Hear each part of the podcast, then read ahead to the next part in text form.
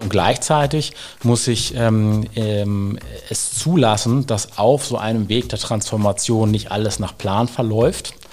Und äh, wenn ich merke, ich habe mich an gewissen Punkten vertan, ähm, ja, dass ich da nicht wie, ein, wie, wie, wie praktisch ein blindes Huhn trotzdem diesen Plan verfolge,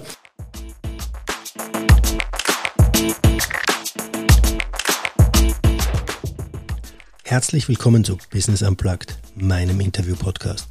Mein Name ist Johannes Pohl, ich bin Gründer der Biopex und ich spreche mit GründerInnen, UnternehmerInnen, Führungskräften und anderen Heldinnen des Business-Alltags über Revisionen, Ziele und Herausforderungen.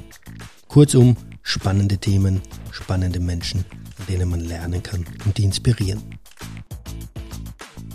Mein heutiger Gast ist Lars Linnekogel, CEO und Gründer von TTE Strategy, an einem gemütlichen Abend in der Hafenstadt in Hamburg haben Lars und ich Transformationsprozesse in Unternehmen näher besprochen und sind dabei intensiv auf die von Lars und seinem Team vertretene Fair Process Methode eingegangen. Dabei sind wir unter anderem auf folgende Fragen eingegangen. Was heißt Fair im Kontext von Transformationen? Welche Aufgaben fallen dabei den Führungskräften zu und welche den Mitarbeitern? Warum ist Negative Capability so wichtig? Was haben unsere beiden Hirnhälften mit der Methode zu tun? Und warum hilft ein Elefant, das alles zu verstehen? Allen, die das herausfinden wollen, wünsche ich jetzt viel Spaß beim Hören der neuen Folge. Herzlich willkommen, Lars, zu Business Unplugged und herzlichen Dank für die Einladung äh, zu euch ins Büro am Baumwall, gleich ums Eck bei der Elfi und der Speicherstadt in Hamburg. Herzlichen Dank. Johannes, ich freue mich wahnsinnig, dass du hier bist. Herzlich willkommen. Ja, danke schön. Lars, du, bist Gründer und Managing Director von TT Strategy, einer Beratung, die sich den Themen Strategie und Transformation verschrieben hat. Und äh, ist auch, das sind auch die Themen, in die wir heute ein bisschen tiefer einsteigen wollen. Und da wollte ich einfach gleich vorweg mal die Frage dir stellen, wie kam es dazu, dass du vor circa sechs Jahren, nach etlichen Jahren bei der Lufthansa Technik und der Boston Consulting Group beschlossen hast, dich selbstständig zu machen und dann auch noch mit diesen Themen? Ja, die, die Themen äh, sind aus meiner Sicht ähm, ja, relevanter als je zuvor. Strategie und Transformation. Die Welt dreht sich zwar nicht immer schneller, aber Veränderung ist ähm, ja bei vielen Unternehmen, in vielen Organisationen sozusagen eins der Top-Themen. Und was ich gemerkt habe, ist, dass eine ganz wesentliche Komponente häufig vernachlässigt wird. Und das ist die Komponente Empathie mit Mitarbeitern und ja, Menschen in Organisationen, diese wichtigen strategischen und transformativen Themen voranzubringen. Und meine Idee war, diese ähm, empathische Komponente stärker in den Vordergrund zu rücken, hochwertige Strategie- und Transformationsarbeit zu leisten und das sozusagen aus einer Boutique heraus, die eine höhere Anschlussfähigkeit mitbringen kann, äh, in Organisationen und so Unternehmen zu helfen. Okay, wär das, wären das jetzt auch genau die Themen, die du nennen würdest, wenn ich dich fragen würde, was würdest du jemandem sagen, äh, der TT Strategy nicht kennt und dich fragt, was macht sie eigentlich und wie unterscheidet sie euch von, der, von den anderen Beratungen, die es ja recht viel, häufig viele gibt, ja? Ja, was ich da sagen würde, ist, wir helfen ähm, Top-Führungskräften und deren Teams, die Unternehmen zukunftssicher zu machen. Und was uns unterscheidet, ist, dass wir das ähm, schneller schaffen als andere Unternehmensberatungen, denn wir binden die Mitarbeiter von Tag eins ein, also Strategie und die anschließende Implementierung, Transformation ähm, das ist ein Prozess. Ich habe sozusagen keinen Bruch mehr zwischen Strategie und Transformation und deswegen sind die Ergebnisse am Ende schneller da als bei anderen. Und äh, das Ganze auch noch auf eine sehr nette Art und Weise. wie, wie, wie, kann man sich das vorstellen, wie das dann in der Praxis dann bei euch abläuft? Genau, also was wir machen, wir ähm, sprechen mit ähm, unseren Auftraggebern. Ähm, das sind meistens äh, Vorstände, Geschäftsführungen, ähm, Leiter und Leiterinnen äh, von, von wichtigen Unternehmensbereichen und ähm, die sagen zu uns, wir haben hier folgende Herausforderung. Unser, unsere Kunden haben ihr Verhalten geändert oder in der Organisation müssen wir etwas anders aufstellen, weil sich die Marktbedingungen verändert haben, weil es neue Wettbewerber gibt ähm, und so weiter. Oder sie stellen sich grundsätzlich die Frage, was eigentlich passiert und wie sie sich darauf äh, einstellen müssen. Ähm, und dann erörtern wir ähm, relativ kurz und knackig, prägnant mit diesem Auftraggeber die Fragestellung, das Problem sozusagen äh, und überlegen dann, wie würden wir vorgehen als Unternehmensberatung. Und dann startet sozusagen ähm, unser anderer Ansatz.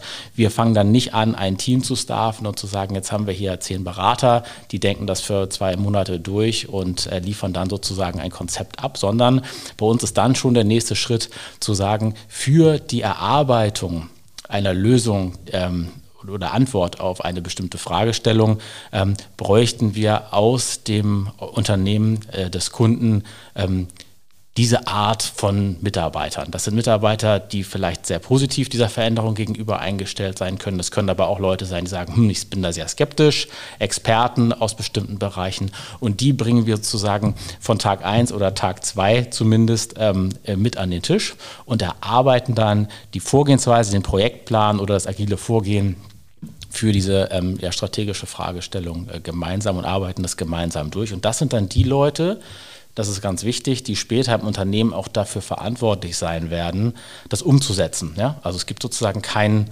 Bruch äh, an der Stelle Konzeptimplementierung, weil von Tag 1 der Name der Mitarbeiter ähm, auf dem äh, Konzept steht, die auch dafür dann verantwortlich sein werden, das umzusetzen. Okay, ihr seid dann so auf Neudeutsch ein bisschen die, so die Facilitators, dass die Leute dann, die richtigen Leute an den Tisch kommen, äh, die auch befähigt werden, sag ich mal, diesen Prozess zu denken, diese neue Strategie, auch die, das neue Konzept zu erarbeiten? Ja, Johannes, als Facilitator würde ich sagen, sind, okay. sind wir nicht unbedingt. Okay. Wir steuern zwar schon den Prozess, aber wir bringen dort schon ähm, die, die Methoden und auch das strategische Denken mit rein und überlegen, was macht für diese Industrie in diesem Markt Sinn, bringen eigene okay. Ideen und steuern sozusagen nicht nur den Prozess, sondern setzen auch die Impulse und sind ähm, einmal das Team, das sicherstellt, dass die Mitarbeiter an Bord sind, aber auch die Versicherung für die Auftraggeber, ähm, dass da was Vernünftiges dabei rauskommt, was dann am Ende funktioniert. Also die Befähiger, vielleicht ist das das, das richtigere Wort. Also zu sagen, ich bringe euch, ich, ich befähige euch, indem ich euch die richtigen Methoden und Tools an die Hand gebe, aber auch das richtige Wissen und auch noch euch die richtigen Fragen stelle, um strategisch die richtige Richtung zu führen. Absolut, den okay. Challenge und so weiter, genau. Ah ja. Okay. Ähm, man kann das ja, oder ganz klar, was da raus, rauskommt, ist, ihr legt sehr großen Wert auf, ähm, ja, auf den, bei der Strategie, auf den richtigen Support bei der Transformation, beziehungsweise auch aufs Change Management. Du hast äh, kritische Leute angesprochen, die man ja immer so hat und die dann immer abwarten und dem gegenüber kritisch stehen.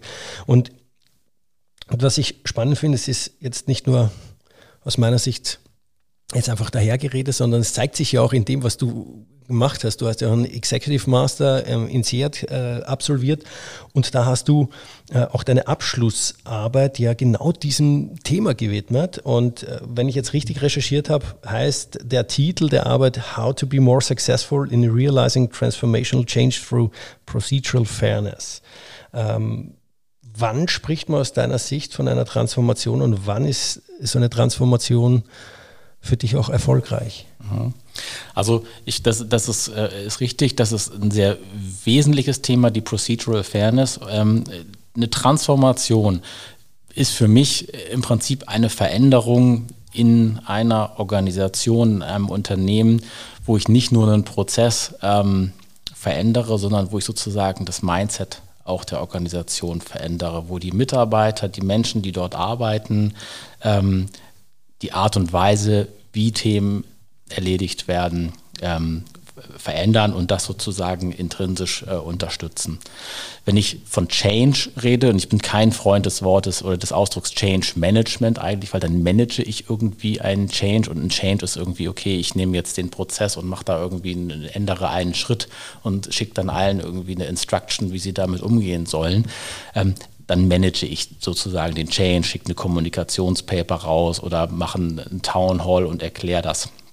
Wenn ich von der Transformation rede, dann ist es nach meinem Verständnis ein Prozess, ähm, wo sich wirklich ähm, ein Unternehmensbereich oder das ganze Unternehmen so grundlegend verändert, ähm, dass die Leute äh, mit einem anderen Mindset unterwegs sind. Wenn ich von der digitalen Transformation spreche, dann ähm, habe ich es geschafft, wenn ich erfolgreich bin, dass beispielsweise eine Sales-Organisation ähm, äh, nicht nur digitale Tools nutzt, sondern äh, mit Begeisterung mit den Kunden darüber spricht, denen die Benefits zeigt, ähm, das jeden Tag lebt, Verbesserungen ähm, äh, einbaut und ähm, äh, das Unternehmen davon deutlich profitieren kann.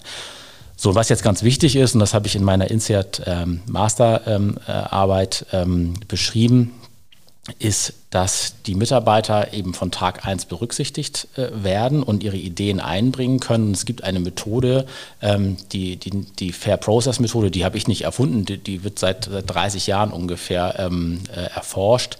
Und ähm, was sich empirisch gezeigt hat in dieser Methode, ist, dass wenn man sie anwendet, dass ähm, die Unterstützung von Stakeholdern in solchen Transformationsprozessen ähm, deutlich höher ist als ähm, als wenn ich es eben nicht anwende. Und äh, das das Ganze kommt aus der, der, der, der, Logik der Prozessfairness, ja, also aus der Justiz. Ja, wenn ich jemandem sage, okay, aus den und den ähm, Gründen und ich höre denjenigen, du kannst, äh, äh, du kannst dich hier zu, dem, zu deiner Anklage sozusagen äußern, ähm, dann ist es für denjenigen einfacher zu akzeptieren, dass es ein bestimmtes Gerichtsurteil gibt am Ende, ähm, als wenn ich nur hingehe und sage, okay, ähm, wir machen jetzt mit dir das, du kommst für fünf Jahre ins Gefängnis, sage ich jetzt mal, okay, oder ja. du wirst versetzt oder so. Und diese Grund Grundidee der Prozessfairness, die wird ähm, in diesem Konzept übertragen auf Veränderungen in Unternehmen. Und ähm, was man sieht, ist, dass ähm, ähm ja, Stakeholder ähm, deutlich ähm, äh, ja, deutlich eher oder viel, viel eher bereit sind, ähm, Entscheidungen ähm, mitzutragen und auch die Umsetzung der Entscheidungen äh, zu fördern und zu unterstützen, ähm, wenn dieser Prozess eben angewendet wurde. Ja, und vielleicht ganz kurz zum Schluss, also die Grundidee des Prozesses ist, dass sich Leute ähm, äußern können, ja, dass es eine, eine Engagement-Phase gibt, dass es dann eine Explanation-Phase gibt, wo erklärt wird, warum wird was gemacht unter Berücksichtigung der Ideen, der ähm, Mitarbeiter, die involviert wurden und dass es am Ende eine Expectation Clarity gibt. Also das bedeutet übersetzt, dass das, was ähm, dort entschieden wurde, basierend auf den Ideen, ähm, die eingesammelt wurden, dann auch entsprechend umgesetzt wird und dass nicht am Ende sozusagen doch noch irgendwie ein anderer Weg eingeschlagen wird. Ja, okay. okay, du hast vorher gesagt, äh, was für dich eine erfolgreiche Transformation ist. Hast du ein gutes Beispiel? Aus der Praxis, wo du sagst, die haben es wirklich geschafft, die haben das, das ist wirklich ein, ja, ein Vorzeige-Case, ich sage, da ist so eine Transformation, war wirklich erfolgreich, unabhängig mit welchem Ansatz? das, das Thema erfolgreiche Transformation. Ja, ja ich glaube, dass man, dass man schon ähm, heutzutage sich anschauen kann. Einmal im Handel gibt es einige erfolgreiche Transformationen, wo so große ähm, äh, ich, wo große Handelshäuser es geschafft haben, zu Plattformen zu werden, ja, ähm, wo Mitarbeiter gesagt haben, okay, wir sind nicht mehr nur das Unternehmen, was einkauft und verkauft, sondern wir sind im Prinzip, wir stellen ein Ökosystem zur Verfügung und, und in dieser Weise zu denken. Glaube, wenn man überlegt, dass, ähm, dass zum Beispiel in, in, im Travel and Tourism ähm, gibt es ähnliche Entwicklungen, dass, dass Airlines oder Hotelketten ja eben über digitale Lösungen nicht nur ihr eigenes Produkt anbieten, sondern sozusagen sozusagen die ganze Experience anbieten äh, und dass die Mitarbeiter auch in dieser Art und Weise denken. Ähm, aber ähm, wenn ich zum Beispiel in, in die Industrie gucke, ähm, große Mittelständler, die Hidden Champions, da gibt es sehr viele erfolgreiche Transformationen, wo Mitarbeiter sozusagen in einem, entweder in der Produktion oder in der, in der Planung oder im Vertrieb es geschafft haben, ähm, mit ihren eigenen Ideen ähm, zukunftssicher zu werden, indem sie beispielsweise ähm, neue Technologien ausprobiert, ähm, teilweise mit Universitäten zusammen Ideen entwickelt haben und das dann auch umgesetzt haben. Hast du konkrete Beispiele oder? Äh? Ja, ich würde zum Beispiel mir, mir einmal anschauen, der, die Lufthansa, wenn ich mir wenn ich an Travel and Tourism denke. Ähm, ich würde die Otto Group anschauen, wenn ich mir überlege, mhm. wie sich da sozusagen das Produkt entwickelt. Ähm, und ähm, ja, in der Industrie gibt es auch einige Beispiele. Okay. Äh, bevor wir dann noch, noch mal auf diese Methode, diese äh, Fair Process Methode zu sprechen kommen, ähm, welche typischen Fehler siehst du, die Unternehmen machen in so einer Transformation und die dann auch wirklich jetzt äh, zum Scheitern führen oder du sagst, okay, das ist, das ist ein, nicht, No-Go kann man vielleicht nicht sagen, aber das sind im Prinzip die, die Showstopper bei einer Transformation. Ja, also äh, ich glaube, was ganz wichtig ist, ist, dass bei einer Transformation und einer Strategie insgesamt häufig ähm, nur die Hälfte ähm, äh, der, der Medaille, die eine Seite der Medaille angeschaut wird.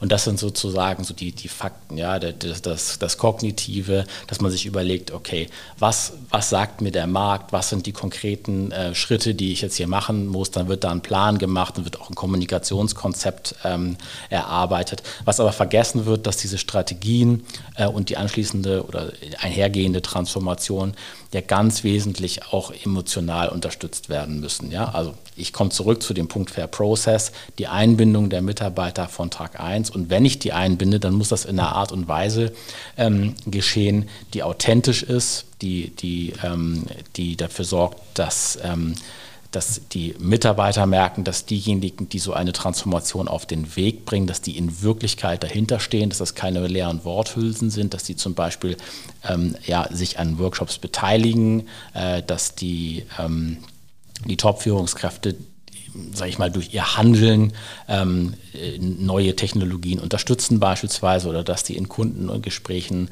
ähm, helfen, entsprechende ähm, Kooperationen äh, mit in den Weg zu bringen, dass da Hoffnung entsteht, dass da Begeisterung entsteht ähm, und auch ein gewisser Stolz natürlich in, in, der, in der Mannschaft. So. Und was da, das ist für mich schon, sage ich mal, die halbe Miete. Ähm, und dann ist es wichtig, dass ich in der Lage bin, den, den, äh, ähm, den Leuten einerseits zuzuhören, aber dass ich auf der anderen Seite natürlich nicht nur auf meine eigenen äh, Leute schaue und sage, was, was sagt das Unternehmen, sondern ich muss immer natürlich auch den Blick nach außen haben. Ja, ich muss mir angucken, okay, was machen andere, was sagen Experten, die, die vielleicht in anderen Industrien ähnliche Probleme schon gelöst oder Herausforderungen gelöst haben. Und diese Welt von innen und die Welt von außen, die muss ich dann zusammenbringen. Ähm, und ähm, die, und das gemeinsam entwickeln lassen. Und gleichzeitig muss ich ähm, ähm, es zulassen, dass auf so einem Weg der Transformation nicht alles nach Plan verläuft. Und äh, wenn ich merke, ich habe mich an gewissen Punkten vertan, ähm, ja, dass ich da nicht wie, ein, wie, wie, wie praktisch ein blindes Huhn trotzdem diesen Plan verfolge, sondern dass ich sage, ah, okay, es gibt jetzt hier eine neue Erkenntnis, ja, stopp, ich bin adaptiv und passe den Transformationsplan an und setze dann sozusagen diese transformative Strategie leicht angepasst um. Ja? So, und wenn ich das mache und, und meinen Leuten zuhöre, anpasse und, und reagiere, ähm, dann wird es auch erfolgreicher. Und äh, ich glaube, es gibt keine äh, Transformation, ähm, wo jemand ähm, am Anfang gesagt hat, Reißbrett, ich, ich male irgendwie ein Strategiepapier auf und dann wird das zu 100 Prozent so umgesetzt. Ne? Wenn man sich anschaut, also über die letzten 30 Jahre hinweg, und das ist absolut spannend, auch die Großberatung schreiben das in ihren regelmäßigen ähm, Publications, dass wenn man mal Failure in, in, so einem Transformationsthema oder Strategie so als viel teurer, entweder ganz gescheitert oder, ähm, oder viel später ähm, definiert, dass 70 Prozent aller solcher Transformationsprojekte weiterhin scheitern. Ja?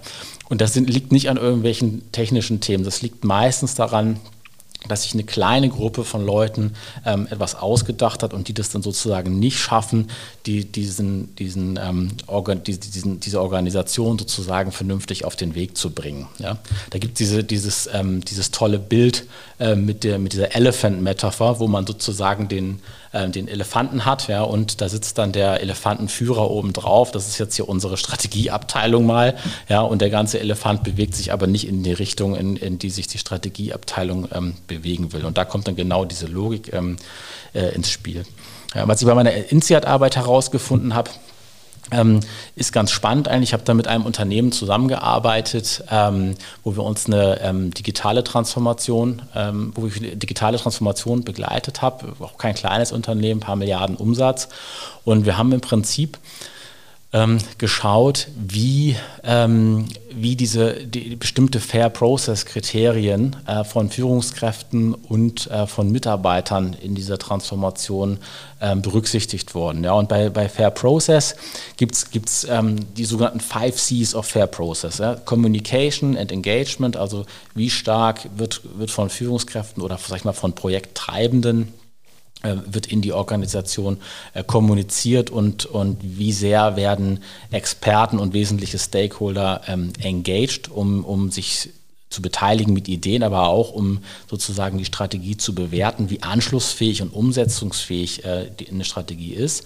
Dann das zweite Thema ist Clarity and Transparency. Das bedeutet, wie, wie klar und transparent ist eigentlich das, was da vorgeschlagen wird und was die einzelnen Ideen bedeuten. Dann, bedeuten. dann haben wir Consistency, also wird das ähm, was äh, heute der einen Person gesagt wird, morgen auch so der anderen Person oder dem einen Unternehmensbereich, anderen Unternehmensbereich oder Shareholdern und internen Stakeholdern und so weiter erklärt, ist das konsistent.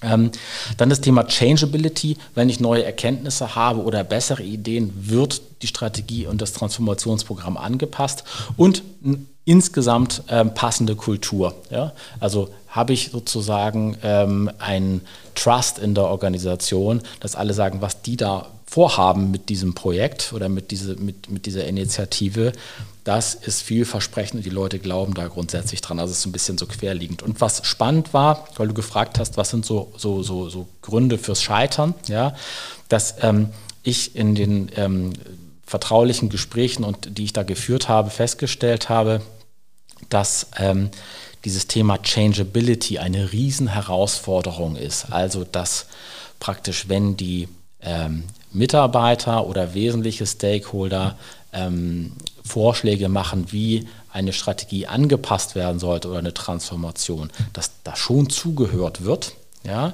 dass schon klar kommuniziert wird, was Ideen sind und Argumente vorgetragen werden von Top-Führungskräften oder von Transformation Offices und so weiter, das auch konsistent ist. Aber wenn es dann wirklich dazu kommt, dass jemand sagt, ich passe adaptiv das jetzt an, weil mir die Mitarbeiter oder, oder Experten sagen, okay, da, das wird so nicht funktionieren oder dass, da sehen wir Herausforderungen, da wird ähm, eine, eine, eine relevante Schwäche ähm, ausgemacht. Da, da gibt es praktisch ein großes Perception Gap. Ja? Also Leute in der Organisation haben das Gefühl, wenn da Vorschläge gemacht werden, werden die gehört, aber nicht wirklich echt berücksichtigt.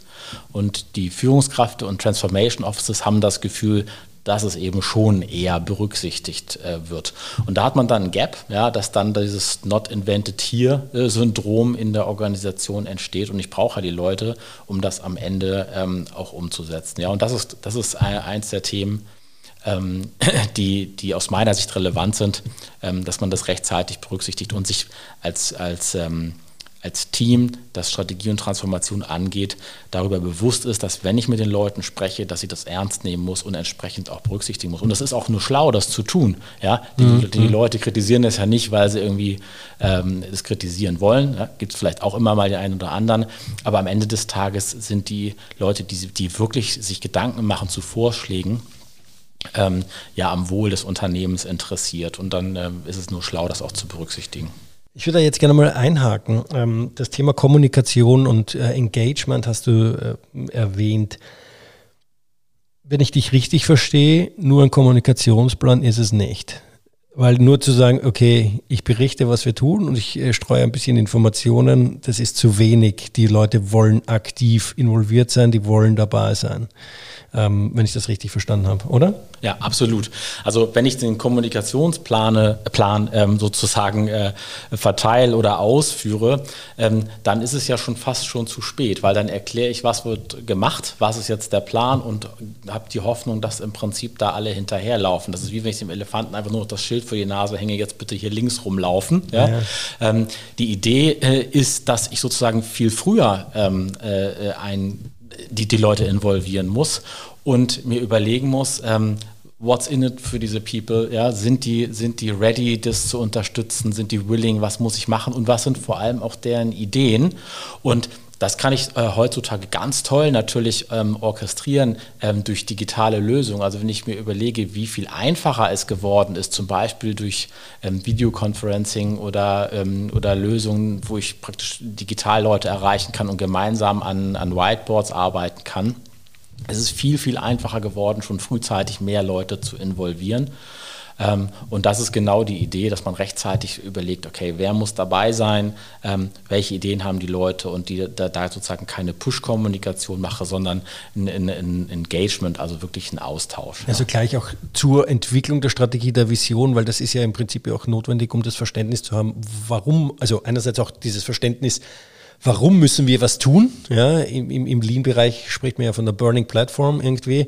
Ähm, manche mögen das, manche mögen es nicht, aber äh, es geht ja darum zu sagen, okay, wir haben den Bedarf, wir müssen uns ändern, sonst, äh, sonst gibt es uns nicht mehr. Ja. Äh, da schon die Leute mit reinzuholen, zu sagen, okay, ihr versteht es, ihr wisst, warum wir es machen müssen und dann aber auch noch in der Entwicklung mit intensiv reinzupacken. Ja, genau, genau. Also ich bin zum Beispiel einer derjenigen, die Burning Plattform nicht so gut finden. Ähm, Deswegen spreche ich es an, ja, genau. weil ich weiß, es gibt genügend, die das äh, nicht gut finden, den Begriff. Ja, ja. ja. ja ich finde einfach, dass das löst, äh, das löst eine gewisse Angst aus, ja, dass, mhm. dass da sozusagen eine Bedrohung ist. Ähm, ich, ich finde, man sollte viel mehr von Opportunities da sprechen und, und den Leuten sozusagen ein, ein, ein, positives Gefühl geben, sich zu beteiligen. Man kann schon auch eine Complication erklären, ja, dass es irgendwo ähm, in einem Markt oder in, durch, durch, durch Veränderungen ähm, des Wettbewerbsumfelds oder dass sich vielleicht auf einer ähm, ja, äh, Supplier- oder Kundenseite wesentliche Themen verändert haben, dass man sich darum kümmern muss. Aber ich glaube, dass der positivere Spirit sozusagen die Opportunity ist. Ja? Und das funktioniert aus meiner Sicht auch bei harten Themen. Also wir haben in den letzten äh, Monaten eine, eine ähm, größere SGA-Transformation mit unterstützt. Und hier ähm, ist mein Credo ganz klar. Man muss die Opportunity in den Vordergrund stellen und ähm, dieser Fair Process-Ansatz auch in Themen, wo es darum geht, dass äh, sich für Individuen Rollen verändern und dass vielleicht auch nicht jeder in einer Organisation dauerhaft dabei sein kann, weil vielleicht das Skillset nicht mehr zur digitalen Welt passt oder weil einfach die Anforderungen ähm, bestimmter Bereiche für die Zukunft sozusagen sich verändern.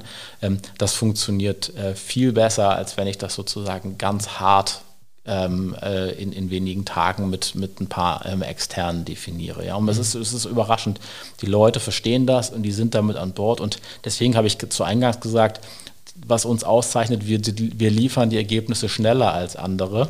Ähm, das liegt daran, dass dieser ganze Riesenbruch, der da passiert, wenn es dann sozusagen ähm, die Realität trifft, ja, das Concept Paper, dass der sozusagen vorweggenommen wird, dadurch, dass wir gemeinsam das von Anfang an machen. Das wäre auch eine Frage von mir. Ähm, das, Thema, das Thema Geschwindigkeit, wie schnell, ähm, wenn so eine Transformation nach dem Fair äh, Process Methode abläuft ähm, und du involvierst die Mitarbeiter, wie ist die Erfahrung? Dauert so ein Transformationsprozess länger oder kürzer? Wenn ich das jetzt richtig verstanden habe, ist es fast schneller, weil du einfach gewisse äh, Steine schon vorweg aus dem Weg nimmst. Ne? Ja, also das, das bezieht sich natürlich ähm, auf den ähm, langfristigen Erfolg so einer Transformation. Ja? Wenn ich jetzt sage, ich muss jetzt aus, aus Cash-Burning-Gründen ja, innerhalb von wenigen Tagen ähm, massiv äh, Cash Bleed stoppen und, und irgendetwas tun. Und ich versuche dann das ganze Unternehmen zu involvieren. Und ansonsten bin ich, äh, bin ich tot sozusagen. Klassischer Restrukturierungsfall ja, halt, ja. Ähm, genau. Ähm, dann muss man sich überlegen, wie viel Zeit habe ich denn hier eigentlich. Ja? Aber wenn ich sozusagen eine, ein Transformations- und, und das wäre dann auch eher Change für mich. Ja? Mhm. Wenn ich, wenn ich äh, ein Transformationsthema angehen möchte, wo ich ein Unternehmen fit machen will für die Zukunft, wo die Leute stolz sind, wo die sagen, das ist mega cool, wir treiben das voran. Und das kann auch mit Cost-Cutting einhergehen, ja, in bestimmten Bereichen, aber, mhm. aber fit für die Zukunft. Ähm, dann habe ich doch alles gewonnen, wenn ich von Anfang an die Leute an Bord habe und die das Ding auch dann äh, äh durchziehen. Ja?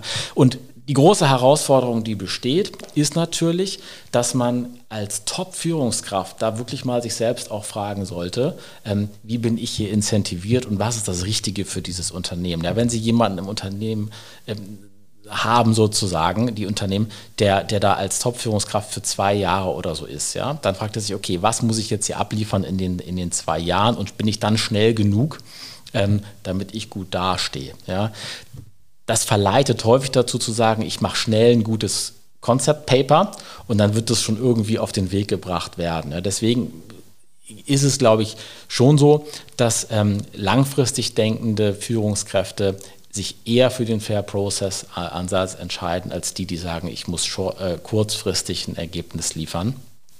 Ähm, äh, ähm, beziehungsweise die habe kurzfristig die Hoffnung auf das Ergebnis. Ja?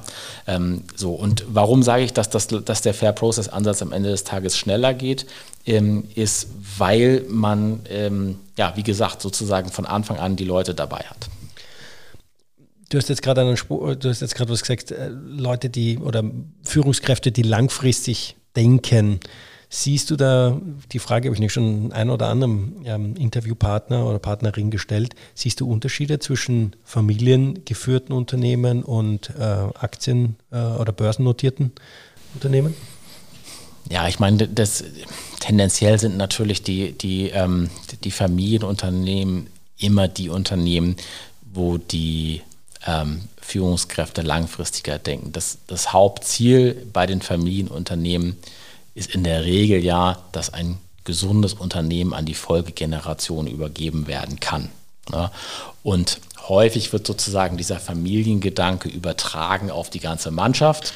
Ja, das heißt, es wird gesagt, okay, irgendwie, wir sind hier eine große Familie und man kümmert sich sozusagen auch um die Mitarbeiter und, und legt sehr viel Wert drauf, dass die Mitarbeiter ähm, da involviert sind und die sagen dann ja auch, ich arbeite beim so und so. Ja, ja oftmals ja auch eine soziale Verantwortung in der Region, ja, weil viele Familienunternehmen ja in, in sage ich mal, jetzt nicht im urbanen Bereich ja. unterwegs sind, sondern im ländlichen Bereich, sage ich mal, und da hat man dann doch auch oftmals soziale Verantwortung. Ja. Ja. Von daher würde ich sagen, ja. Auf der anderen Seite ähm, haben wir ähm, einige Kunden, die auch ähm, ja, die eben keine Familienunternehmen sind, die, die ähm, äh, äh, ja, börsennotiert sind. Und ähm, was ich feststelle, dass mehr und mehr Entscheider auf Vorstandsebene und auf der Ebene darunter und natürlich auch Entscheiderinnen, wenn man so möchte, ähm, moderner und empathischer denken und wissen, dass diese Veränderungsthemen nur funktionieren, wenn die Mitarbeiter dabei sind. Und da gibt es im Prinzip zwei Dinge zu beobachten. Einmal sagen die, ich möchte, wozu habe ich denn die, die, die, Mitarbeiter hier an Bord? Ja, das Unternehmen ist ja in der Regel, außer es ist eine vollautomatisierte Maschine, ist es Unternehmen nichts, wenn die Mitarbeiter da nicht an Bord sind und wenn die nicht mitmachen. Das ist das eine. Ähm, und das zweite ist, dass es vielen Top-Führungskräften auch viel, viel mehr Spaß macht, ähm, gemeinsam mit den Mitarbeitern diese Themen voranzubringen schieben, weil dann sind es echte Erfolge. Ja, also die, diese, diese Idee, ähm, dass es in den ähm, börsennotierten Unternehmen nur die kaltblütigen ähm, Manager gibt, das ist, glaube ich, eine Idee der Vergangenheit, wobei es natürlich so ist, dass man ab und zu beobachten kann, dass die Incentivierung eben eher kurzfristig gestaltet ist in den Verträgen. Da muss man dann wieder sich große Fragen stellen zu Moral und so weiter. Wie ist das eigentlich dort incentiviert, dass Leute da erfolgreich sind? Ähm, das, ja, da, da, denke ich mal, es, es, es, gibt systemische Probleme, äh, die teilweise ähm, dann es verhindern, dass jemand sich für die eigentlich bessere Lösung im Unternehmen entscheidet. Okay. So, wenn, wenn ich jetzt deinen Ausführungen so zuhöre, äh, auch wenn du dir der Begriff Burning Platform ja nicht gefällt, aber ich sehe trotzdem sehr viele Parallelen auch zu dem ganzen Thema Lean Management, wo man sagt, okay, die Führung ist im Prinzip, sag ich mal, die Organisation ist auf den Kopf gestellt und die Mitarbeiter stehen oben und jetzt nicht, nicht das Management, sondern die haben ja das Wissen, wie es funktioniert, die wissen, wie die Prozesse laufen, die kennen die Probleme und so weiter und so fort. Die müssen halt nur äh, im Prinzip befähigt werden, dass sie das dann auch von sich geben und dann auch dementsprechend die, die, die Verbesserungen an, antriggern, ja, ja. deswegen mal vorantreiben. Ja. ja. Ja, Das ist ganz spannend. Ja, das stimmt. Also da hast du recht. Ich glaube, man muss trotzdem aufpassen, dass man das nicht mit einer Demokratisierung ähm, verwechselt. Ja? Mhm. Also bei diesem Fair Process Ansatz geht es nicht darum, dass jetzt plötzlich alle das gleiche Stimmrecht haben ähm, oder dass es in irgendeiner Form um Fairness geht, was zum Beispiel Vergütung angeht, dass alle das Gleiche verdienen oder so, oder dass am Ende einer Transformation alle gleich ähm, in, einem, in, einem, in einem distributiven Sinne jetzt profitieren. Darum geht es nicht. Es geht darum, dass die Unternehmen nachhaltig, zukunftssicher und erfolgreich sind mit der emotionalen Unterstützung der Mitarbeiter, die dadurch sozusagen implizit auch nachhaltig erfolgreich werden. Ja. Mhm.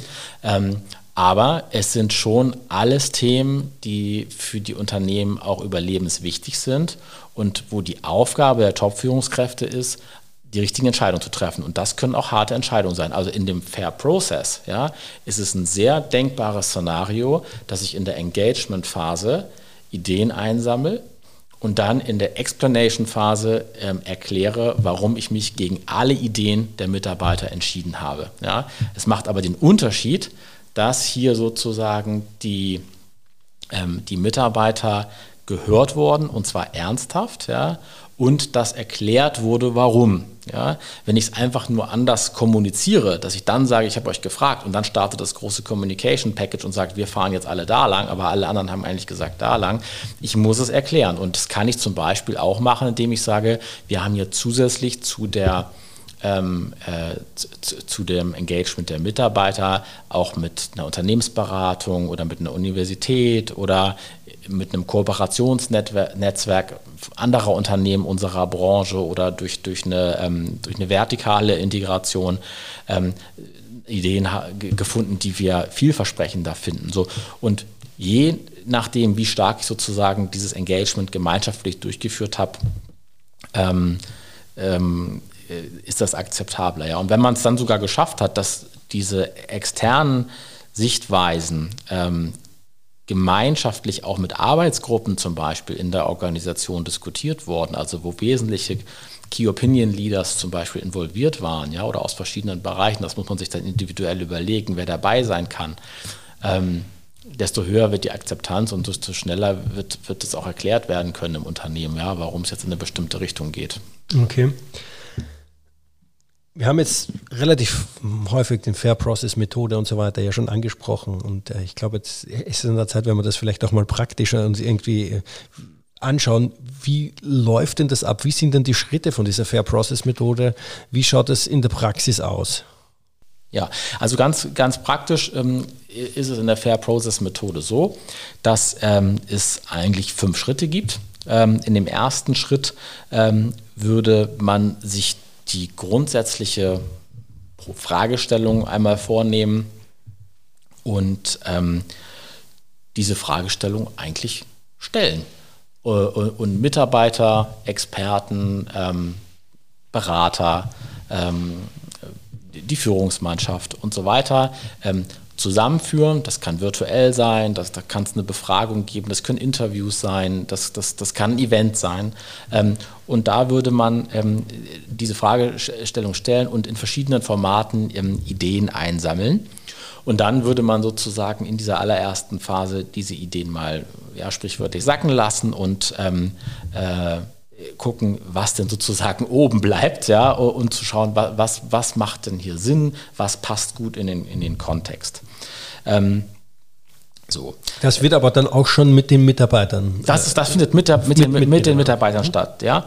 So, und dann ähm, kann man äh, sozusagen in eine Bewertung, was ich gerade schon gesagt habe, in den Sacken lassen, ja, dann, dann kommt sozusagen eine Bewertungsphase, ja, wo ich gemeinsam mit Mitarbeitern und mit Experten eben überlege, welche dieser Ideen ähm, sind dann eigentlich vielversprechend, ja, welche sollte ich weiter verfolgen, welche verfolge ich vielleicht nicht.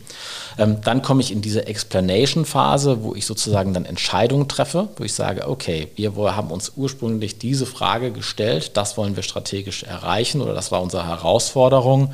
Hm, jetzt müssen wir sozusagen entscheiden, welche, ähm, welche der Ideen wir äh, verfolgen. Das wird dann erklärt und es wird gleichzeitig mit dieser ähm, Erklärung ähm, eine Erwartung formuliert.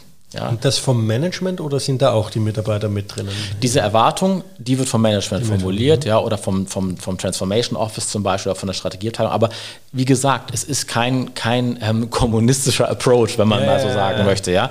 Am Ende muss das Top-Management muss den Erfolg des Unternehmens sicherstellen. Und ähm, die müssen auch durch diesen Prozess steuern. Ja. Ähm, so.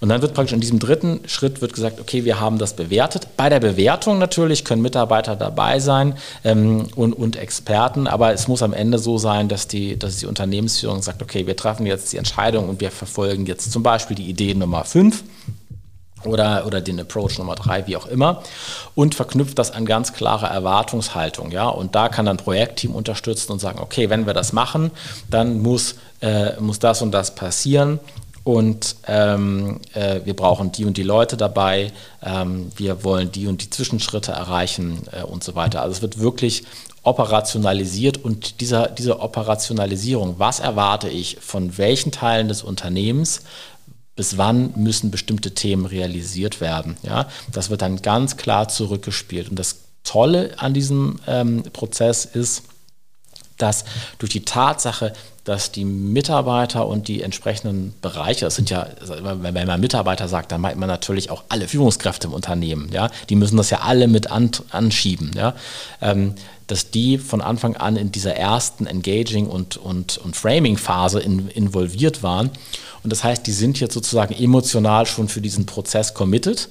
Und wenn ich dann diese Expectation und erkläre, für welche Option sich entschieden wurde und was jetzt die konkreten Expectations sind, ähm, dann ähm, haben die nicht das Gefühl, dass das von außen ähm, auferlegt wurde, sondern dass sozusagen ein, ein, ein fairer Bewertungsprozess ähm, äh, stattgefunden hat und dass man sich sozusagen für die beste aller Ideen dann entschieden hat. Muss man erklären, warum, nach welchen Kriterien man sich da entschieden hat. Man kann auch diese Kriterien am Anfang festlegen, wenn die Ideen eingesammelt werden. Ne? Dass gesagt wird zum Beispiel, ähm, unsere Ziele für diese Transformation sind, ähm, dass wir Cost-Leader werden in diesem Markt, weil wir sehen, ähm, unser Produkt entwickelt sich zur Commodity. Ja? Wir ähm, haben immer stärker ähm, Preiskämpfe im, im Markt und wir müssen ähm, sozusagen unsere Kosten signifikant senken. Und das heißt, es wird, wird ein ganz klares Kriterium von Tag 1 angesetzt, dass alle Ideen, die einge die, die eingereicht werden, sozusagen ähm, das erfüllen äh, müssen. Kann, kann ich mir auch gut vorstellen, wenn das am Anfang passiert, dann kommt nachher zumindest nicht dieses Gefühl auf, die haben sich jetzt nur die Kriterien ausgesucht, äh, damit dann ihre Themen passen. auf, jeden, auf jeden Fall, ja. Man muss natürlich auch äh, da adaptiv sein, ja. Also ich glaube, ähm, ich kann, kann, da gleich noch was dazu sagen, warum Fair Process manchmal nicht funktioniert. Ja, ähm, mhm. ähm, es, es, es ist ja so, dass, dass die Aufgabe einer Führungskraft ist, auch das zu entscheiden, was fürs Unternehmen äh, wichtig ist. Und manchmal kommt das intuitiv auch, ja. Da gibt es dann nicht immer so ganz klar, da gibt es auch Gefühle dabei. Und ähm, diesen Freiraum brauchen Führungskräfte ähm, und die, die, diesen Freiraum muss man in, im Fair Process gewähren. Und die klassische Fair Process-Theorie äh, erlaubt es nicht. Ja, und deswegen äh, weicht unser Approach etwas davon ab, aber kann ich gleich noch was dazu sagen. Gerne. Ich, ja. ich habe es mal aufgeschrieben, äh, ja, also, äh, ja, stelle ich danach äh, nochmal. Ja, super. So, und dann hat man praktisch gesagt, okay, wir erwarten jetzt das vom Unternehmen und äh, äh von, den, von den Bereichen haben wir haben entschieden und dann kommt die Phase Execution. Ja, ähm, dort wird es dann umgesetzt, es wird realisiert und es wird auch ähm, ja, rewarded. Ja, also es wird, wird belohnt, ähm, wer, wer, wenn, ne, gibt entsprechende ähm, Anerkennung. Ähm, und ähm, ja, aus meiner Sicht ist es hier in dieser Phase auch, auch wichtig, auch wenn das, sag ich mal, nicht ganz so populär ist, dass im Prinzip das Gegenteil von Reward äh, ähm, äh, äh, stattfindet, wenn jemand nicht mitmacht. Also hier kommt dann sozusagen die ganze Klarheit, wir haben den Prozess gemeinsam gestartet, Leute, wir wollen das jetzt durchziehen, wir wollen diese Strategie erreichen und das ist für mich genau der Punkt. Fairness heißt hier nicht, alle werden gleich behandelt, sondern fair heißt, wir machen mit, ja, wir sind da an Bord. Und wer dann eben an dieser Stelle, wo der ganze Entscheidungsprozess gemeinschaftlich gelaufen ist, nicht dabei ist, der muss dann vielleicht auch gehen, ja, als Beispiel. Ähm, so, und dann ähm, gibt es sozusagen eine, eine, so eine gewisse Kreislauflogik und dann schaut natürlich auch in der Execution, funktioniert alles so, wie, ähm, wie man sich das am Anfang gedacht hat. Ja, und das ist für mich dieses Thema Changeability. Ich habe es vorhin schon einmal gesagt, dass das teilweise eine Schwierigkeit ist, dass wenn man merkt, ähm, dass äh, die Themen sich nicht so realisieren oder dass die Welt sich eben mal wieder gedreht hat und sich äh, Rahmenbedingungen verändert haben, dann muss man natürlich auch in dieser ähm, Umsetzungsphase äh, nachschärfen. Ja, und das ist äh, sag mal, eh grundsätzlich so, dass Unternehmen, die sich Strategie und, ähm, und, Vorge und Pläne für, für Transformationsthemen äh, so einmal im Jahr angucken, ähm, ist in den meisten Märkten ähm, eh zu, zu selten. Ja, man muss da ständig schauen, tun wir das Richtige und, und dann eben adaptiv da unterwegs sein. Okay. Ähm, du hast in deinen Ausführungen erwähnt, ähm, die, das Management muss durch diesen Prozess durchsteuern. Äh, was bedeutet das für die Leadership Skills, für das Management? Was müssen die können? Wie müssen die oder ist es okay, ja, es reicht so, wie es aktuell ist, oder gibt es da gibt's Eigenschaften, die äh, sehr gut wären, wenn man die hat, um so einen Fair Process äh, Transformationsprozess auch wirklich äh, erfolgreich zu gestalten und zu durchlaufen? Ja, also ich glaube, dass das eine sehr große Herausforderung ist, das äh, erfolgreich umzusetzen. Das ist nicht einfach. Ähm, ich bin ein Fan von Fair Process und Führungskräfte, die es schaffen, mit Fair Process komplexe Transformationen umzusetzen und das erfolgreich zu machen. Ähm, die genießt bei mir sehr hohe Anerkennung. Ähm, ich habe selbst öfter versucht, im kleinen Fair Process anzuwenden und man merkt auch, an welche Grenzen man als Führungskraft ähm, da gerät und deswegen funktioniert es auch nicht welche, immer. Welche Grenzen sind das oder was, was sind naja, das für Themen, mit denen du da zu kämpfen hattest? Ja, das, das, das, das, das ich habe da auch viele Gespräche geführt mit anderen Führungskräften, auch von großen Unternehmen, um die dazu zu interviewen. Die Grenzen ähm, sind, dass man natürlich an Flexibilität verliert als Führungskraft. Ja? Wenn ich einen Prozess gestartet habe und alle involviere, ähm, dann ähm, äh, kann es sein, dass ich zum Beispiel äh, abends äh, irgendwie im Bett liege und überlege, ja, strategisch wäre es eigentlich gut, wenn man auch in die Richtung mal denken würde. Und das ist jetzt aber so im Prozess nicht drin oder wurde schon aussortiert. Was mache ich jetzt dann damit als Führungskraft? Wenn ich nicht Fair Process gemacht habe, dann setze ich mich schnell mit meinem Strategieleiter oder der Leiterin zusammen und sage, du komm, das müssen wir auch mal angucken. Und ähm, da müsste man nach der ganz klassischen Theorie von Fair Process natürlich jetzt nochmal eine große Schleife drehen, alle darüber informieren, dass aus den und den Gründen man sich das jetzt irgendwie nochmal ähm, angeschaut hat. Und da verliert man gegebenenfalls Flexibilität. Ja? Und ähm, ja, deswegen ist es aus meiner Sicht wichtig, dass ähm, solche Elemente, solche Freiheiten für die Führungskräfte von vornherein als Bestandteil von Fair Process kommuniziert werden. Und ähm, ja, da haben wir halt unser Modell leicht angepasst, um, um, um diese Freiheiten auch zu ermöglichen. Ne? Denn das ist die, die Kernaufgabe auch der Führungskräfte.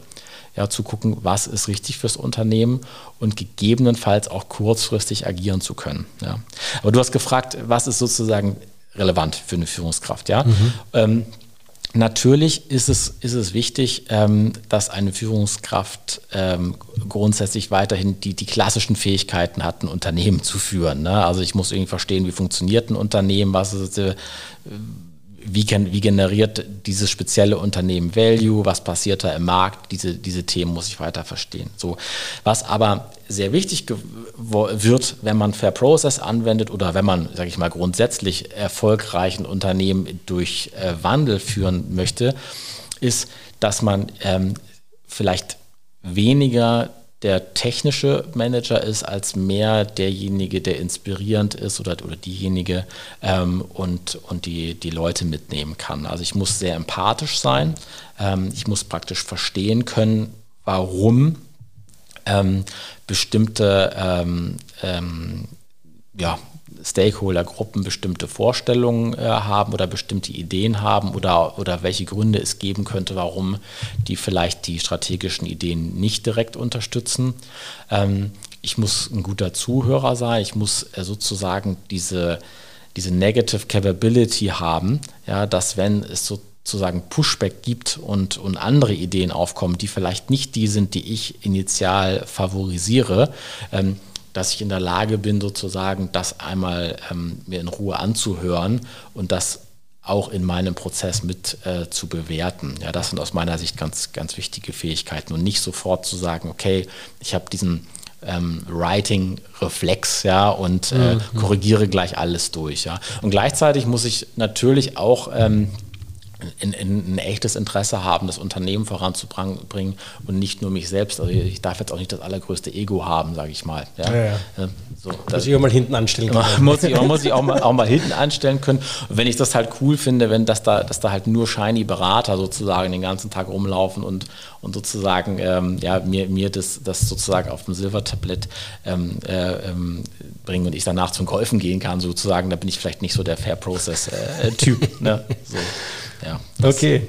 Ähm, jetzt, jetzt haben wir ganz kurz äh, Thema Leadership. Ähm, die Organisation an sich selbst, äh, damit das funktioniert, muss die auch gewisse Merkmale aufweisen oder kannst du diesen Fair äh, Process äh, Methode im Prinzip äh, bei jeder Organisation durchziehen oder sagst du, es gibt auch Organisationen, da wird es nicht funktionieren, da äh, gehen wir lieber einen anderen Weg. Ja, also ähm, wie gesagt, ne, ich glaube, es hängt so ein bisschen einmal davon ab, in welcher Situation befindet sich ein Unternehmen. Wenn da eine echte Krisensituation ist, wo, wo praktisch schon eine Art Lähmung der Organisation stattfindet, weil die merken, okay, das geht hier so rapide bergab und es vielleicht auch bekannt ist, ähm, dass da eine Stimmung der Furcht, also dass wir praktisch eine Burning Plattform haben. ja?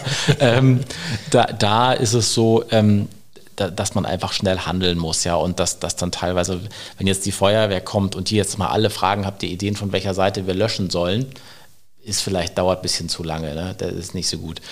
Ähm, das zweite ist, äh, ich hatte es vorhin kurz gesagt, dass es ein Erfolgskriterium gibt und das ist ein, ein kulturelles ähm, Element. Ähm, wie wurde das Unternehmen ähm, bisher geführt? Ja?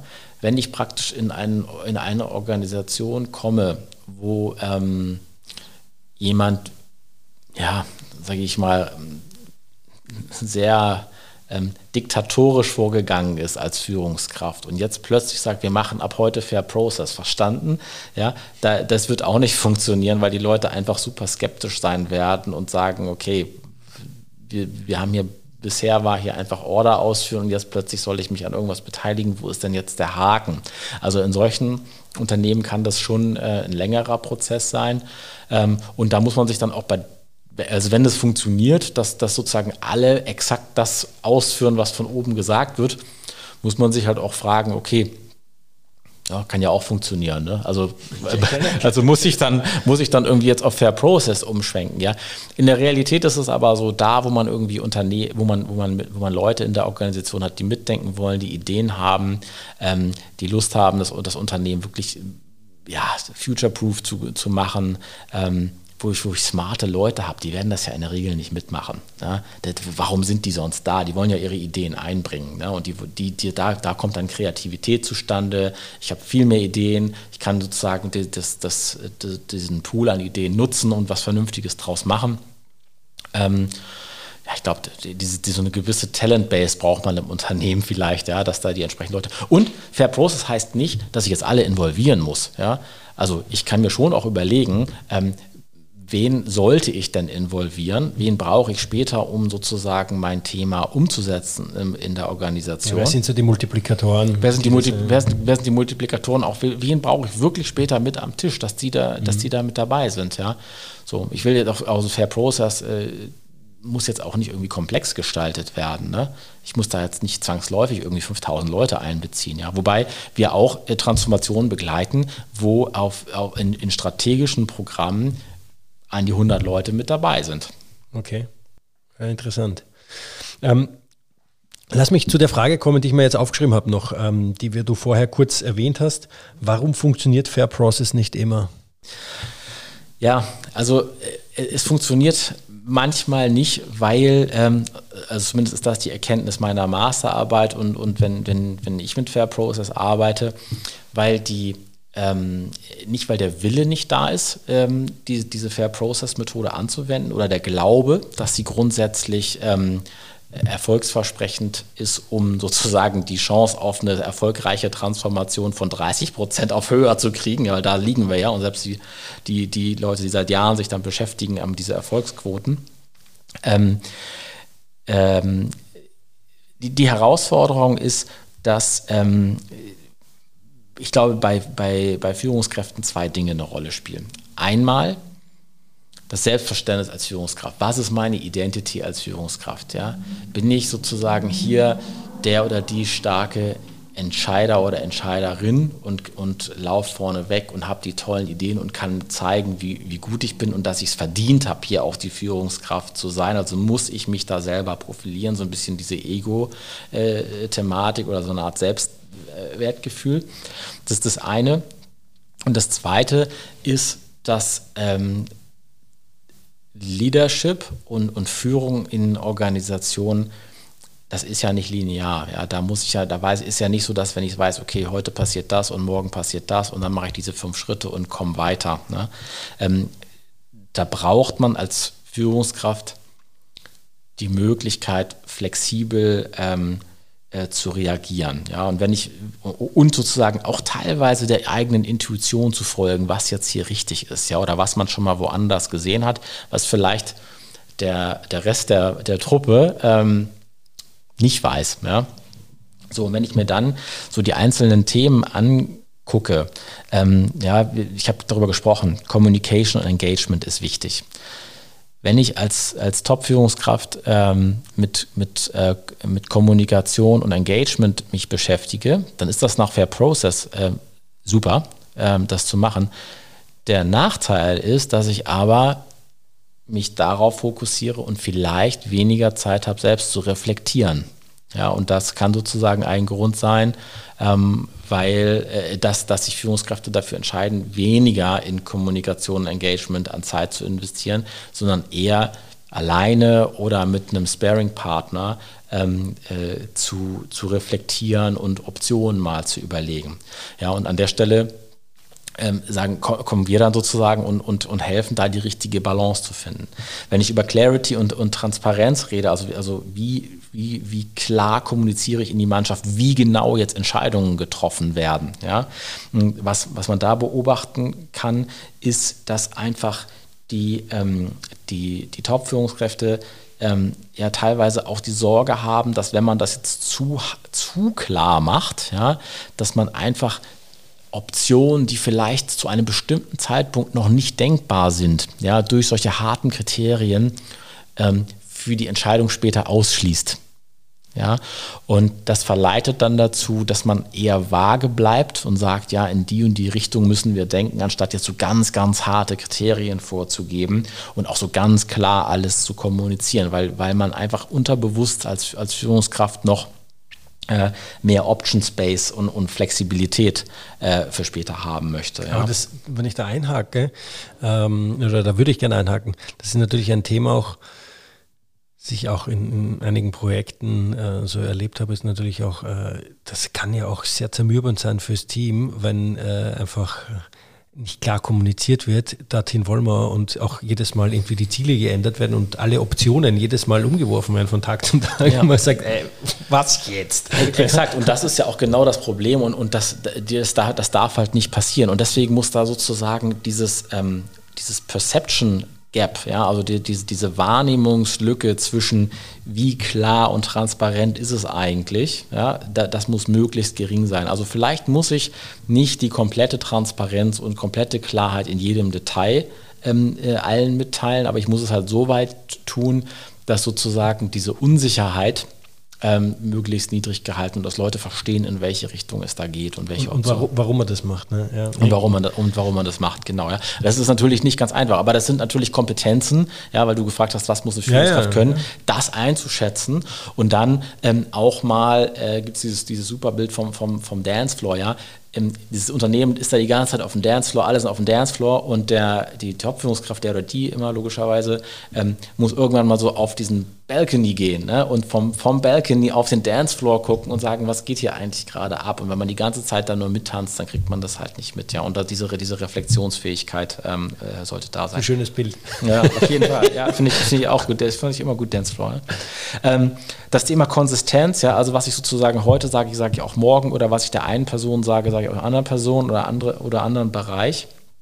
Ähm, ja, das, das ist das ist auch nicht immer einfach, ja, und, und, und das ist eine, eine Themen, eins der Themen, warum, ähm, warum dieses Thema Fair Process auch, auch eine Challenge ist natürlich. Wenn ich immer konsistent bin, macht es schwer für mich, ähm, verschiedene Optionen nochmal im Laufe des Prozesses zu bewerten und, und zu durchdenken. Ja, vielleicht will ich mit der, mit der, mit dem einen, mit der einen Gruppe mal einfach die andere Option durchdenken. Ähm, und ähm, ja, es, es, spielt so ein bisschen in dieses Thema rein, Flexibilität verlieren, ja, und, und, und Option Space. Also ich habe eine, eine, eine, Zeit lang mit, ähm, mit jemandem zusammengearbeitet, der mittlerweile in, ja, ein globales Unternehmen führt. Und da war immer so ein Option Space Value. Ja, war, war ganz wichtig für den Vorstand, dass die sozusagen sich nicht komplett nur auf eine Option äh, ähm, fixieren, sondern immer noch die, die Options, den Option Space haben, ähm, auch andere Optionen auszuwählen. Ja? Und, und das kann eigentlich klar kommuniziert werden als Consistent Message auch an die, an, an die relevanten Stakeholder, aber ist einer der Gründe, warum es teilweise nicht, nicht ganz konsistent ist. So, dann haben wir das Thema Changeability. Hatte ich ja vorhin schon äh, erklärt, dass das aus meiner Perspektive eine der größten Herausforderungen ist, dass wenn man sich für eine Strategie entschieden hat ähm, und es ergeben sich dann aber äh, Erkenntnisse, die eigentlich in eine andere Richtung deuten, dass ähm, gefühlt hier häufig dann nicht reagiert wird, ja, sondern dass man sozusagen, ich sage jetzt nicht blind, aber dass man schon eher noch den, den, den so stick to the plan, ne? Let's, lass uns das tun und, und vielleicht ist das auch, stimmt das auch nicht, was wir da gerade irgendwie erfahren haben oder so, ja. Und das hat auch was mit der, mit der Fähigkeit von ähm, von Menschen zu tun, Komplexität zu verarbeiten. Ja, wenn da so viele unterschiedliche Informationen auf einen ähm, äh, einprasseln, auch auf, auch auf Top-Führungskräfte, da muss man schon sehr gute ähm, äh, Fähigkeiten haben zu unterscheiden, was ist jetzt relevant, wo müssen wir den Kurs anpassen und was kann ich vielleicht erstmal ausfiltern, um die ganze Mannschaft, dieses Boot auf, äh, in die richtige Richtung ähm, zu steuern. Ja? Und das kann, kann im, im, im, im Fair Process sozusagen Frustration bei denjenigen auslösen, die dann sozusagen einen Einwand bringen ja, oder, oder ähm, sagen, hier, wir haben hier eine neue Erkenntnis, wir sollten das und das eher tun und dann auch später sagen, ja, habe ich ja schon immer gesagt, dass, dass, mhm. dass, dass das nicht funktioniert. Ähm, und in der perfekten Welt wird es natürlich berücksichtigt, wenn es relevant ist. Ja? Das ist ein starker agiler Ansatz eigentlich, oder? Vom, vom Projektmanagement. Ja, ja, ja, absolut. Ja. Aber es ist natürlich auch so, dass ich als dass ich Komplexität ja, ähm, halten muss als Top-Führungskraft ja, und dass ich da oder als Transformation Office und wie so ein Container, dieses, dieses Schiff, äh, das, das, gut, das ist ein blödes Bild, weil Container und Schiff, das so, aber ich muss doch praktisch so ein Container sein, um diese Komplexität zu halten. Ne? So, und ähm, wenn dann halt von, ständig von anderen Seiten neue Ideen kommen, dann muss ich da auch, sag ich mal, die, diese Containerwand irgendwie verstärken und die Sachen erstmal da drin halten und wirklich nur die, die, die wirklich Hammer-Sachen äh, berücksichtigen, ja. Es ist, ich habe einen guten Spruch gehört, so ähnlich wie der Dancefloor, aber es ist, äh, wer das Ziel, äh, ist das Ziel nicht bekannt, ist beim Segeln jeder Wind der richtige. Ja. Das ist im Prinzip ja auch ein bisschen so in die Richtung. Du musst ja schon dein Ziel haben, damit du auch weißt, ähm, in, in, welche Richtung. Klar, das Ziel kann sich ändern, aber äh, du kannst nicht erstmal, es, lass uns erstmal weiterkommen, ja? so, so, sozusagen. Ja, wobei natürlich von, weil das, das bei dem Fair Process ist das so, so toll, ne? dass man ja am Anfang schon die Windrichtung selber definieren kann mit dem Team zusammen. Von daher ganz falsch ist es dann auch nicht. Ja? Ähm, so, und dann hast du da zum Schluss ähm, als große Herausforderung sozusagen die, die, ähm, die Trap of Speed. Ja? Dass du sagst, oh, das fühlt sich jetzt aber am Anfang langsam an ja, die alle dazu involvieren, diese ganzen Ideen einzusammeln, ähm, das sozusagen gemeinsam zu bewerten und zu gucken, was das Richtige ist. Ich habe das doch schon dreimal gemacht oder komm, ich hole mir hier diese Berater ran, die sollen mir jetzt einfach nur sagen, was ich machen soll, dann bin ich doch viel schneller am Ende des Tages. Also ganz zurück zum Anfang unseres Gesprächs. Mhm. Und das ist ein großer Trugschluss. Ähm, Außer ich habe einen Glückstreffer natürlich und habe eh alle an Bord. Also wenn ich irgendwie jetzt äh, selber entscheide, alle kriegen irgendwie 100% mehr Gehalt, wird jetzt keiner sagen, nee, will ich nicht oder so. Ähm, aber wenn ich irgendwie Sachen in der Organisation verändern möchte, dann muss ich immer gut sagen, ähm, ja, sind die Leute ready, willing und able und da hast du immer Themen, warum das nicht funktioniert. Und deswegen ähm, äh, ist das sozusagen dieses, dieses Grundcommitment äh, zu Fairness äh, ist ganz essentiell, dass die Leute da involviert werden. Okay. Also echt spannend, das, das ganze Thema dieser ähm, diese Fair Process Methode. Äh, also ich fasse, ich versuche es jetzt mal in einem Satz zusammenzufassen irgendwie. Also die Transformation über Fairness bedeutet äh, die das Involvieren aller Beteiligten und Fairness bedeutet in dem Sinn alle im Unternehmen, sei es äh, ähm, die Eigentümer, das Management und Mitarbeiter, dass es fair ist, weil alle involviert sind, weil alle äh, auch ihre Rolle wahrnehmen, aber auch ihre Meinung äußern können und sich dementsprechend ähm, jetzt mitgenommen fühlen, aber dann auch fair verstehen, warum jetzt vielleicht nicht ihr Weg eingeschlagen wird, sondern ein anderer. Genau. Hm. Ja, Lars, du, ganz spannend. Äh, für, bevor jetzt Bevor wir zum Ende kommen, ähm, meine klassische Frage, drei Learnings aus deinem Leben, aus deinem Geschäftsleben, aus deinem Privatleben, was auch immer, was du den Hörerinnen und Hörern gerne mitgeben möchtest.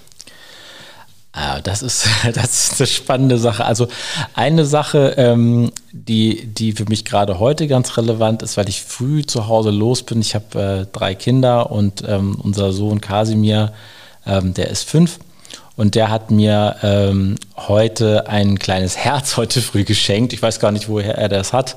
Und hat gesagt, hier, ähm, damit du immer an mich denkst. Äh, und das habe ich heute bekommen, habe ich den ganzen Tag dabei gehabt. Habe ich das ja auch in der Tasche. Ich kann es kurz mal rausholen. Und, äh, und dir äh, zeigen. Ah, ja, guck. Ja, so ich kleine, ja. So und ähm, dass man natürlich einmal immer äh, darauf denkt, was ist mir im Leben wichtig, ja äh, und, mhm. und es geht sozusagen nicht immer nur ums Business und das ähm, ja ich, das finde ich einfach, das finde ich sehr relevant. So, und wenn wir dann zum Business kommen, äh, dann, dann finde ich sehr, ähm, äh, sehr spannend diesen Aspekt der, der Negative Capability, den ich kurz erwähnt habe heute, mhm.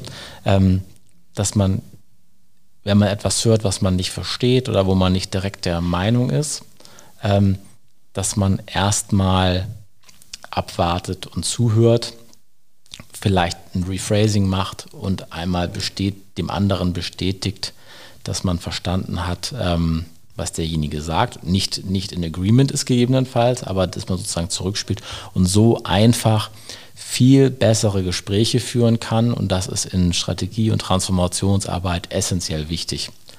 Ja, dass man, dass man gemeinsam miteinander redet und sozusagen so den, den, ähm, den Weg nach vorne ähm, äh, entwickelt. So, und das dritte, ähm, das dritte würde ich sagen, dass man ähm, nie aufhört zu lernen, dass man immer überlegt, was kann ich heute mitnehmen, welche Ideen kann ich einbringen und ähm, was, äh, was, was kann ich von anderen lernen und dass, dass das Leben einfach spannend bleibt. Okay, es sind, schön, sind schöne drei Learnings, finde ich. Ähm, begonnen mit dem Herzen und dann über diese Negative Capability und das äh, dauerhafte Lernen. Äh, finde ich sehr schöne, sehr schöne Learnings. Lars, herzlichen Dank fürs äh, wirklich interessante und für mich, äh, wenn wir gerade darüber gesprochen haben, über das Learning, dauerhaft zu lernen, ist immer immer, immer für mich interessant und, und auch sehr lehrreich und ähm, immer spannend, neue Themen zu diskutieren oder die Themen zu vertiefen und auch andere Sichtweisen kennenzulernen. Und dafür möchte ich mich recht herzlich bedanken. Äh, war ein sehr interessantes, lehrreiches Gespräch für mich. Herzlichen Dank. Johannes, vielen Dank, dass du da warst. Hat mich sehr gefreut. Danke, bis bald. Bis bald. Ciao. Das war das Interview mit Lars Linnekogel. Infos zu Lars und TT Strategy findet ihr in den Show Notes. In zwei Wochen habe ich dann Ellen Kuder von Avato Financial Solutions bei mir zu Gast und wir tauchen in das Thema Fintech ein und was sich da so alles tut. Bis aber soweit ist, freue ich mich über euer Feedback unter podcast at. Danke schon mal im Voraus und wie immer freue ich mich, wenn ihr dann in zwei Wochen wieder mit dabei seid. Bis dahin, alles Gute und viel Spaß.